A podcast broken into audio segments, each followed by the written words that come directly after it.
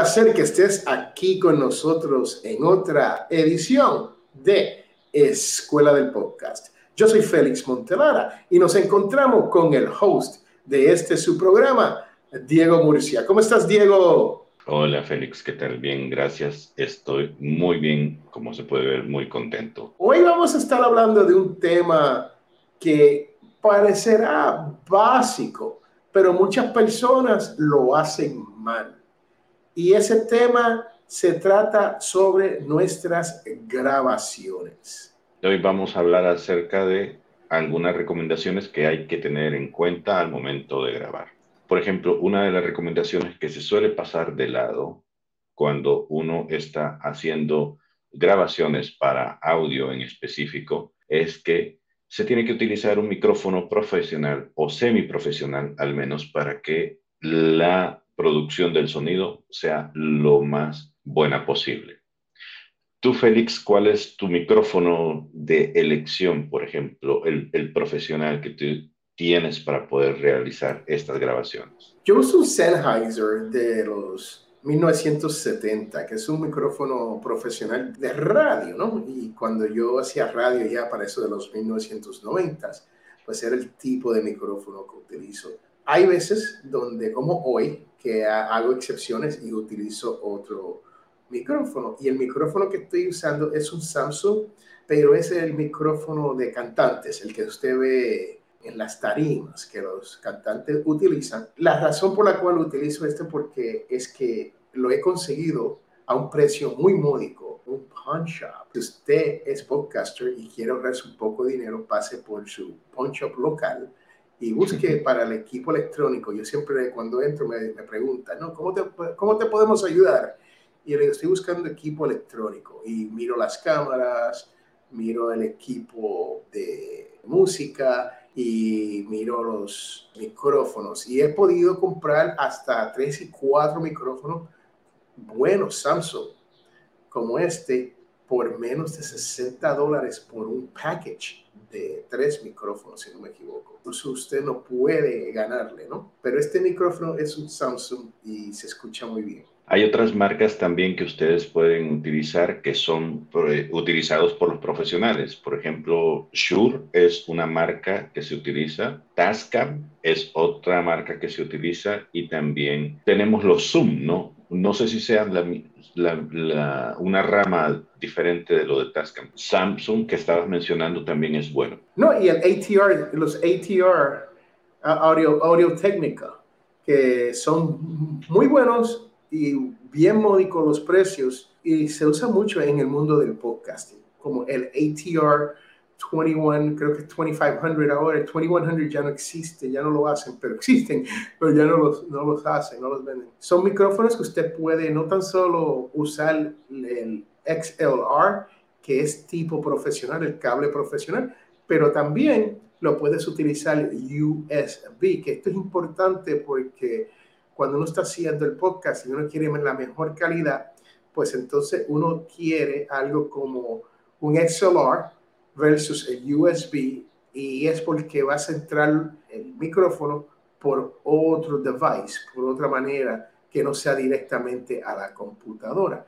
Esto te ayuda con los preamps y estos preamps ayudan el sonido que está saliendo aunque sea el micrófono más barato en el mundo. En términos muy sencillos, lo que Félix les está diciendo es que el sonido que se obtiene a través de un XLR o XLR es más nítido, es más claro que utilizarlo a través de estos micrófonos que se conectan directamente a la computadora por un USB, porque esos básicamente hacen la transmisión vía electricidad. Y la electricidad a veces, últimamente quizás ya no, pero a veces generan un zumbido que muchas veces no queremos ahí. No, y con eso dicho, también se puede mejorar el sonido de un USB, pero tendrías que utilizar software de tercera parte en la computadora. Tendrías que tener como, si usas Mac, como GarageBand, que puedes utilizar eso ahí en ese, en ese momento. O si utilizas uh, Windows, algo como Audacity o un software de, grabación que te ayude a mejorar ese sonido. También lo puedes hacer tras producción Y en ese caso es más trabajo, pero se puede. Bueno, lo siguiente a propósito de producción es que la recomendación es grabar en mono y no en estéreo. Y también que se guarde ese producto final que aparezca de, tu edición en un formato WAV, W-A-V, o en última instancia en un formato MP3. ¿Por qué se requiere que sea el formato WAV o WAVE, como le dicen en inglés? Este archivo que se genera con este formato te va a permitir tener mayor nutrición de lo que estás grabando. Es decir, cuando hagas la edición no vas a tener problemas de perder calidad del sonido, de, de perder intensidad o color de las voces que estás trabajando. Por eso es que se recomienda hacerlo así. Y el hecho de que se recomiende también trabajarlo en mono tiene una explicación técnica, pero básicamente es muy sencilla. Al final, vas a combinar diversidad de audios que van a dar luz a un sonido estéreo. Cuando hagas la fusión de todo lo que estás trabajando, de todos modos va a estar en formato estéreo. Entonces, si lo empiezas a trabajar desde ya, como si fuera un producto estéreo, te pueden llegar a ocurrir cosas como me sucedía a mí al principio y créanme que me pasé mucho tiempo tratando de averiguar por qué me sucedía esto. A veces mueves un canal izquierdo y el derecho se queda como debe ser. Cuando haces la fusión de estos sonidos, te das cuenta de que nada más escuchas por un oído, porque se te olvidó que estabas mezclando monos con estéreos y eso te da un producto que sale en silencio de un lado o muy bajito y esas son cosas que de verdad te frustran mucho, te quitan mucho tiempo. Y no tan solo eso, cuando uno está haciendo estéreo versus mono, lo que ocurre es que también el file va a ser mucho más grande, va a ser el doble, porque tiene dos canales que están grabando lo mismo. Entonces, uno quiere mantener estos files lo más original posible, lo más pequeño posible. El porqué de esto es si usted va a transferir este file, si usted lo va a guardar en su cloud, si usted lo va a guardar en su computadora, toma espacio doble que no debería de tomar. No afecta la calidad del sonido, como uno diría, wow, especialmente si estamos hablando en el mundo del podcasting, si estamos hablando de hacer entrevistas, de spoken word, ¿no? La palabra hablada no es tan importante. Si tienes música y tienes otras cosas y tienes un programa más elaborado, entonces sí, uno tiene que considerar stereo y lo del Wave versus el MP3, uno de los problemas que existen es que la mayoría de los hosting de podcast solamente aceptan MP3 para la subida hacia el sistema de ellos. Hay unos sistemas nuevos, más modernos, que ahora están aceptando Wave y están aceptando otros formatos, pero son muy pocos los que hacen eso. Los tradicionales, los Podbeams, Libsyn, um, SoundCloud, Spreaker, Spotify, Anchor, todavía están solamente aceptando MP3. Y uno puede grabar en Wave y después convertirlos a MP3. Y entonces tienes lo que se llama un sonido más crisp, un sonido un poquito mejor calidad. Y esto que Félix está diciendo no es una contradicción con respecto a, a cuál es el uso. Lo que pasa es que nosotros hablamos desde la experiencia de editores. ¿Qué significa esto? Que por lo general nosotros preferimos que nos entreguen archivos en formato WAV, WAVE, para poder trabajarlos y al final nosotros vamos a dar un producto en MP3 por el uso que se le suele dar en estos alojadores y para cualquier otro fin vamos con la siguiente recomendación. Y esto a lo mejor va a sonar a tontería, pero muchas veces también me ha pasado, me pasó la semana pasada que estaba tratando de entrenar a una periodista sobre una técnica de microfoneo. Básicamente esto es lo que ocurría. Teníamos que grabar una sección de una locución que ella tenía que hacer y yo le preguntaba por qué su sonido se escuchaba tan lejano y por qué pese a que yo le había dado ya algunas indicaciones, se escuchaban muchas plosivas. Las plosivas son las palabras que van con la P, con la T o con la K.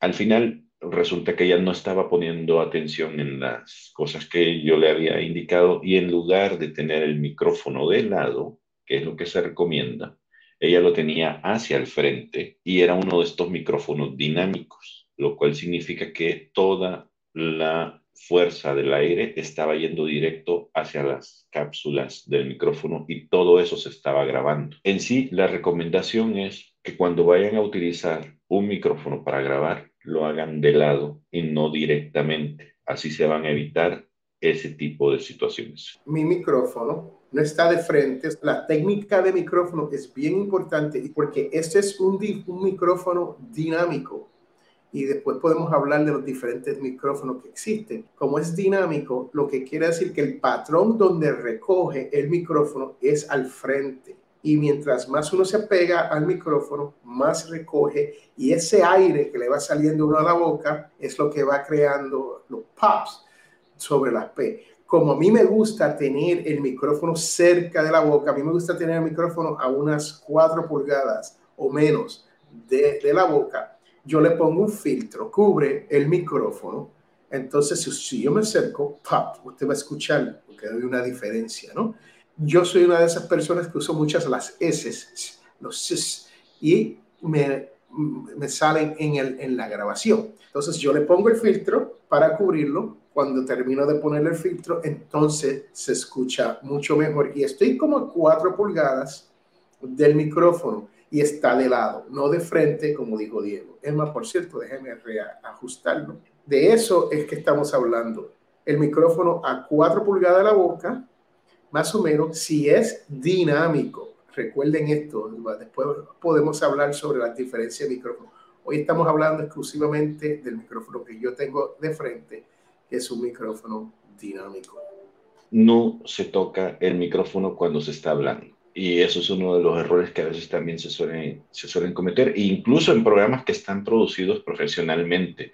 A veces de repente estás muy tranquilo escuchando tu podcast favorito, como la escuela del podcast, y oyes un golpezote porque agarraron el micrófono y están jugando con él sobre la mesa. O por error alguien golpeó la, la estructura de metal donde está colocado el micrófono y eso te empieza a retumbar en los oídos.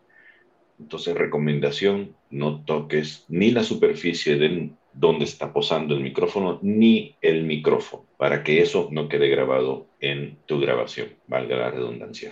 Y una de las recomendaciones que yo hago es que se compre lo que se conoce como un arm boom, ¿no? Que es esto que yo tengo aquí, para que está en el video se lo voy a demostrar, pero para la persona que esté escuchando, es un brazo mecánico de metal por lo general que tiene unos springs, unos resortes. Y esto te ayuda a que el micrófono no esté en la superficie de donde usted está grabando, porque muchas veces ponemos un libro, un vaso o los brazos, los codos en la mesa donde estamos, y eso, si no tienes los resortes y no tienes el brazo mecánico de metal que te ayude, se escucha más cuando uno se mueve. Y ya para terminar, una última recomendación que también la tocamos en el último episodio de la Escuela del Podcast, la vieja y conocida oficina o estudio o closet que ustedes tengan. Eso va a influir bastante en la forma en cómo uno esté grabando. Entonces, en la medida de lo posible, si ustedes no tienen un estudio,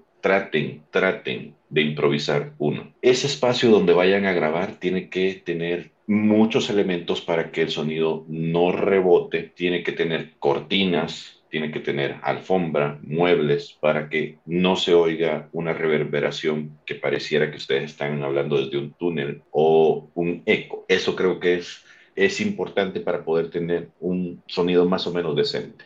Sí, cuando se viene a eso, uno, hay tratamientos para los estudios de grabación. Muchos de nosotros no tenemos la ventaja de tener ni un closet para meternos. El closet te ayuda porque hay ropa y la ropa hace el efecto que uno desea. Toda esa ropa alrededor de uno, esa tela es lo que ayuda a eliminar el resorte del cual Diego está hablando. Pero hay situaciones que no tenemos eso. Diego hay veces que graba desde un sitio en el exterior donde no tiene control de las personas que entran y salen a su estudio de grabación. Vamos a llamarlo eso, ¿no? No tiene control de eso, pero él puede controlar su micrófono dinámico, puede controlar el gain que le da o no le da para recoger sonido el micrófono. ¿Qué quiere decir esto? Que hay un botoncito dentro de estas cajas o encima de las cajas incorporadas que uno puede cambiarle cuánto sonido, cuánto puedes abrir y cerrar ese micrófono. Y si más, lo cierra un poco más y te la acerca más al micrófono, puedes obtener el sonido que deseas. Hay veces que yo he estado viajando y muchas veces he estado viajando y estoy dentro de mi vehículo. Pues mientras estoy en el vehículo, yo apago el aire acondicionado para no tener ese viento, ese aire del aire acondicionado dándole al micrófono. A veces apago hasta el motor del auto. Si voy a estar 20 minutos apago y mantengo las ventanas arriba. Ahora, esto no se puede hacer en todos los climas. Hay que tener mucho cuidado con, con esto cuando uno está haciendo esto, que uno no vaya a tener un accidente que uno no prevé. Ese es el issue con todo esto, pero usted puede mejorar su audio en el, donde yo me encuentro en los estudios de ADN. Los estudios de ADN no están tratados para audio per se. Sí tenemos unas cuantas cortinas que ayudan a, evitar el ruido de afuera, al punto donde yo he tenido que poner cámaras para la puerta delantera porque me llegan las personas y me tocan y no lo escucho. Eh, el sonido aquí está bien protegido, el tipo de pared que tenemos nos ayuda, que son de cemento, pero no nos ayuda con lo que Diego está hablando tenemos que tirarle algo por encima y lo hemos hecho, le hemos tirado. ¿Sabes lo estamos utilizando, Diego? Estamos utilizando el material de mover los muebles, el de las mudanzas. Entonces, eso lo hemos comprado, es muy barato, vienen bien grande y uno puede poner eso en contra de la pared como si fuera una cortina para la pared pero eso amortigua ese sonido que rebote, te evita eso. Eso es muy valioso, es muy barato y es una manera de, por lo menos ayudar con eso. Lo otro que dicen que puede ayudar es una alfombra en el piso. Si usted puede tener una alfombra en el piso, eso también. So, cualquier cosita que usted le añada, que sea un material, una tela, mientras más gruesa, mejor, eso puede ayudarte con ese sonido, aunque no tengas un sitio tratado. Pero un closet con mucha ropa, eso es, eso es uva. Y si tienes dinero, si tienes dinero y quieres comprar eh, el foam comercial que vende para amortiguar el sonido, lo venden por unos, creo que 12 por 12 pies cuadrados, si no me equivoco, hay un poco más grande, 18 por 12. El precio es un poco costoso para eso. Y aquí los estudios de ADN no lo tenemos porque hemos logrado amortiguar el sonido con, yo le llamo sábanas de mudanzas. Muy bien, pues esas son las recomendaciones que teníamos para ustedes sobre cómo hacer una grabación. Esperamos que eh, las puedan aplicar porque son de repente cosas como muy obvias que a uno a veces se le suele olvidar, pero siempre está buen tener a la mano ese tipo de cosas. Yo no tengo nada más que decirles que visiten escuela del podcast.com, tenemos contenido gratuito, tenemos la opción de que ustedes se conviertan en usuarios premium de nuestra página y eso les da acceso a nosotros y a cursos exclusivos y contenidos exclusivos para ustedes. También tenemos la tienda donde pueden conseguir todos los aparatos que ustedes nos han visto utilizar en este canal o de los cuales nos han oído hablar en nuestro podcast durante nuestras clases. Y recuerden que Escuela del Podcast es gratis. Usted solamente se tiene que registrar. Eh, hay un registro porque queremos saber quién está llegando y así te podemos ayudar un poco mejor. Podemos contactarnos y ayudarnos unos a los otros. Aunque nosotros somos los profesionales en esto del mundo del podcast y llevamos mucho tiempo haciéndolo, hemos tenido problemas que a veces uno dice, ¿qué es esto? ¿Por qué está ocurriendo esto? Y esta semana fue una de esas semanas, ¿no? Donde tuvimos muchísimos problemas tratando de grabar este episodio. Y no sabemos todavía el por qué no está ocurriendo. Al principio pensé, bueno, es el equipo de Diego. Hay algo conectado que no está muy bien. Y pasamos por todos los checks, que es quitar todos los cables, poner micrófonos nuevos, cambiar los settings. Hicimos todo y nada. Entonces yo me puse a pensar, bueno, a lo mejor fui yo, fui mi, eh, fue del lado del Félix, porque yo tengo una computadora nueva que estamos utilizando, un setup nuevo. Y con este setup nuevo, yo pensaba, bueno, a lo mejor es que mi computadora no es compatible con el equipo que tengo, la computadora nueva. Pues no creo que sea eso, pero hasta el sol de hoy no hemos podido resolver el issue en cuanto a utilizar dos computadoras end-to-end para poder hacer el programa. So, Diego hoy está utilizando su teléfono celular, si no me equivoco, ¿no, Diego? Y yo estoy usando mi computadora nueva. Y estas son cosas que ocurren especialmente cuando uno tiene equipo y uno tiene que antes de grabar, uno tiene que, que tratar de asegurarse que todo esté trabajando bien. Pero a veces hay límite de tiempo. Créame que entendemos que hay límite de tiempo y uno no puede arreglar todo antes que comience el programa. Pues uno trata lo mejor que pueda. Pero es frustrante cuando no te sale el programa.